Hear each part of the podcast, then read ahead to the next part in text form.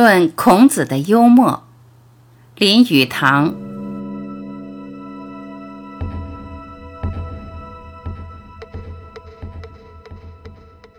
孔子自然是幽默的，《论语》一书很多他的幽默语，因为他脚踏实地，说很多入情入理的话，只惜前人理学气太后不曾懂得。他十四年间，由于宋、魏。陈、蔡之间不如意事十居八九，总是泰然处置。他有伤势赶时的话，在鲁国碰了季桓子、杨霍这些人，想到晋国去又去不成，到了黄河岸上而有水灾水灾之叹。桓颓一类人想要害他，孔子。桓颓其如与和的话，虽然表示自信力甚强。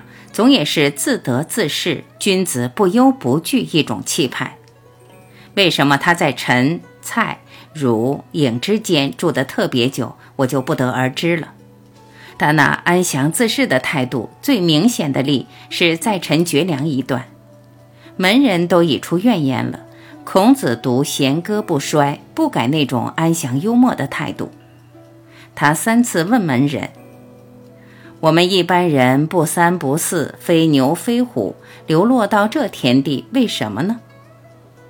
这是我所最爱的一段，也是使我们最佩服孔子的一段。有一次，孔子与门人相识于路上，后来有人在东门找到孔子，说他的相貌，并说他像一条丧家犬。孔子听见说：“别的我不知道，至于像一条丧家狗。”倒有点像。须知孔子是最近人情的，他是泰而安，威而不猛，并不是道貌岸然、冷酷酷拒人于千里之外。但是到了成朱朱宋儒的手中，孔子的面目就改了。以道学面孔论孔子，必失孔子原来的面目，仿佛说常人所为，圣人必不敢为。殊不知，道学宋儒所不敢为，孔子偏偏敢为。如如碑遇见孔子，孔子假托病不见，或是门房告诉来客说不在家，这也就够了。何以在如碑犹在门口之时，故意取色而歌，使之闻之？这不是太恶作剧吗？这就是活泼泼的孔丘。但这一节道学家就难于解释。朱熹犹能了解，这是孔子深恶而痛绝相怨的表示。到了崔东壁便不行了。有人盛赞崔东壁的《朱四考信录》，我读起来就觉得赞道之心有余，而考证的标准太差。他以为这一段必是后人所附会，圣人必不出此。这种看法离了现代人传记文学的功夫离得太远了。凡遇到孔子活泼泼所为未能完全与道学理想符合，或言宋儒之所不敢言，老而不死是为贼；或为宋儒之不敢为，举杖扣其颈，取色而歌，使之兼之。崔东壁就断定是圣人必不如此，而斥为伪作，或后人附会。顾颉刚也曾表示对崔东壁不满处。他信仰经书和孔孟的气味都嫌太重，糅杂了许多先入为主的成见。读《论语》不应该这样读法，《论语》是一本好书，虽然编得太坏，或可说根本没人敢编过。《论语》一书有很多孔子的人情味，要明白《论语》的意味，需先明白孔子对门人说的话，很多是厌居闲适的话。老实话、率真话，不打算对外人说的话，脱口而出的话，幽默自得话，甚至开玩笑的话及破口骂人的话。总而言之，是孔子与门人私下对谈的实录。最可宝贵的，使我们复见孔子的真面目，就是这些半真半假、雍容自得的实录。由这些闲谈实录，可以想见孔子的真性格。孔子对他门人全无架子，不像程颐对哲宗讲学还要执师生之礼那种臭架子。他一定要坐着讲。孔子说：“你们两三位以为我对你们有什么不好说的吗？我对你们老是没有，我没有一件事不让你们两三位知道，那就是我。这亲密的情形就可想见。所以有一次，他承认是说笑话而已。孔子到武城，是他的门人子由当承载，听见家家有念书咸诵的声音，夫子莞尔而笑说：“宰鸡焉用牛刀？”子由驳他说：“夫子所教是如此。君子学道则爱人，小人学道则易时也。”孔子说：“你们两三位听。”阿江是对的，我刚才说的是和他开玩笑而已。前言戏之耳，这是孔子宴居与门人对谈的腔调。若作黯然道貌的考证文章，便可说：岂有圣人而戏言乎？不信也，不义也。圣人必不如此，可知其为也。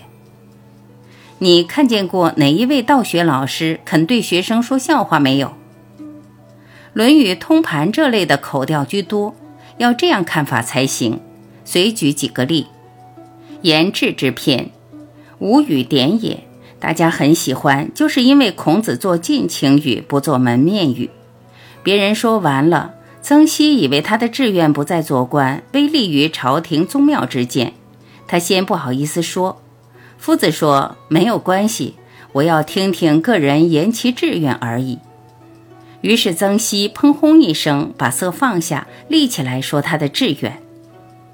大约以今人的话说来，他说：三四月间穿了新衣服，到阳明山中正公园，五六个大人带了六七个小孩子，在公共游泳池游一下，再到附近林下乘凉，一路唱歌回来。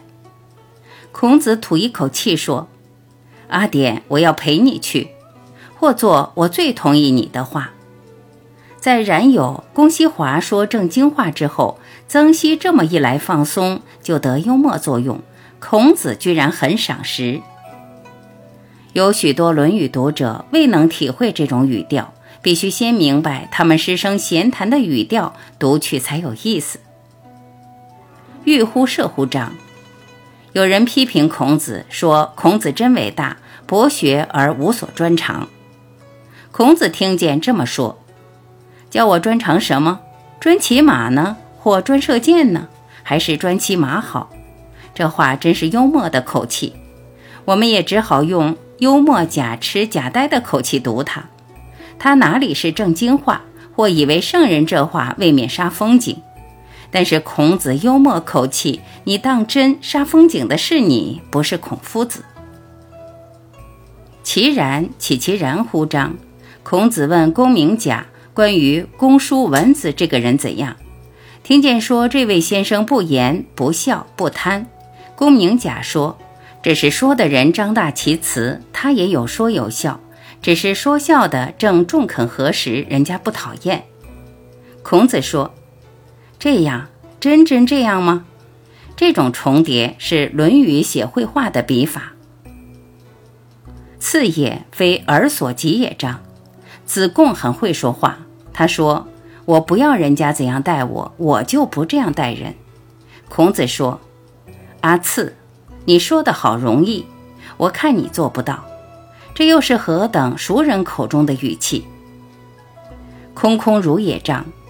孔子说：“你们以为我什么都懂了，我哪里懂什么？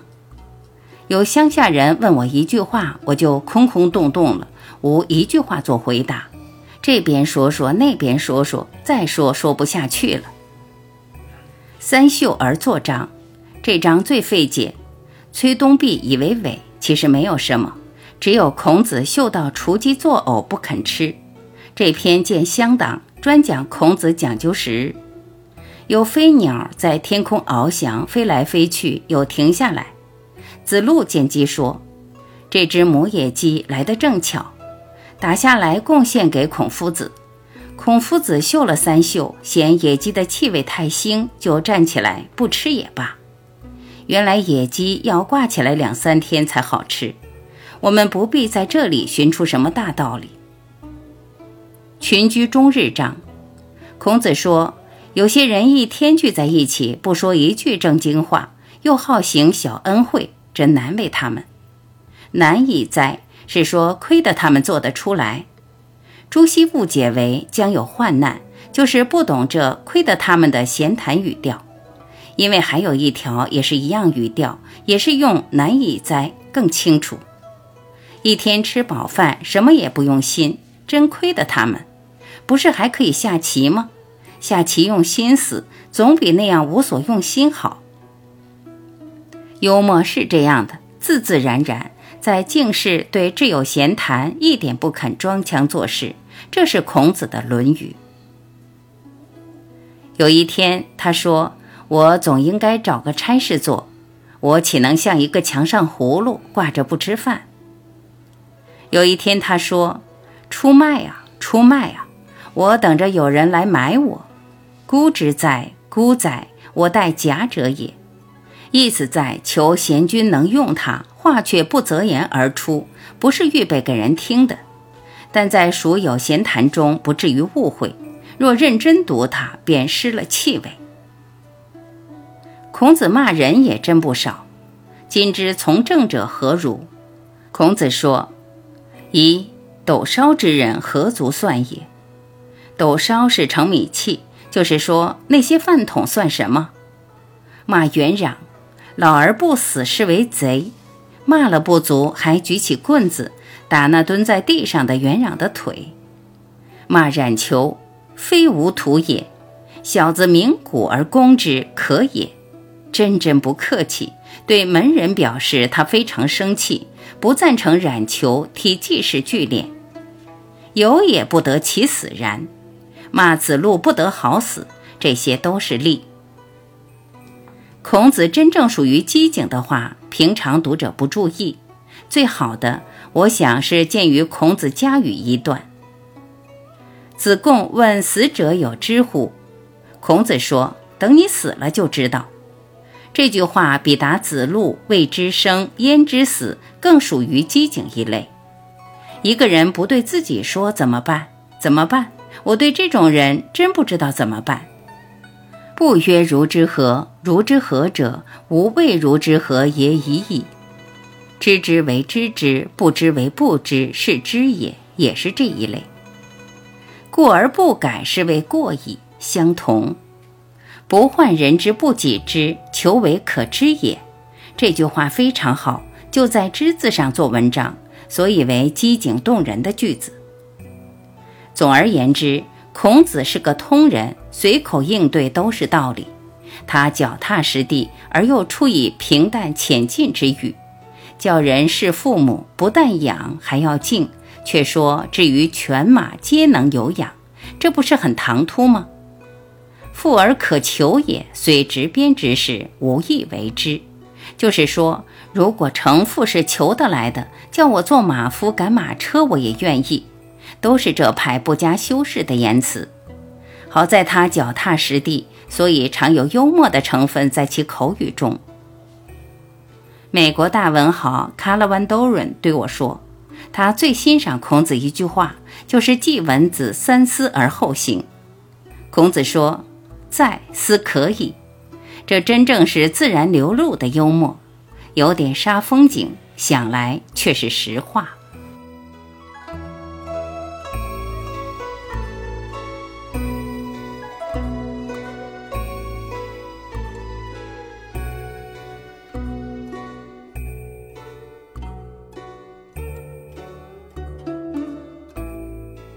感谢聆听，我是晚琪。再会。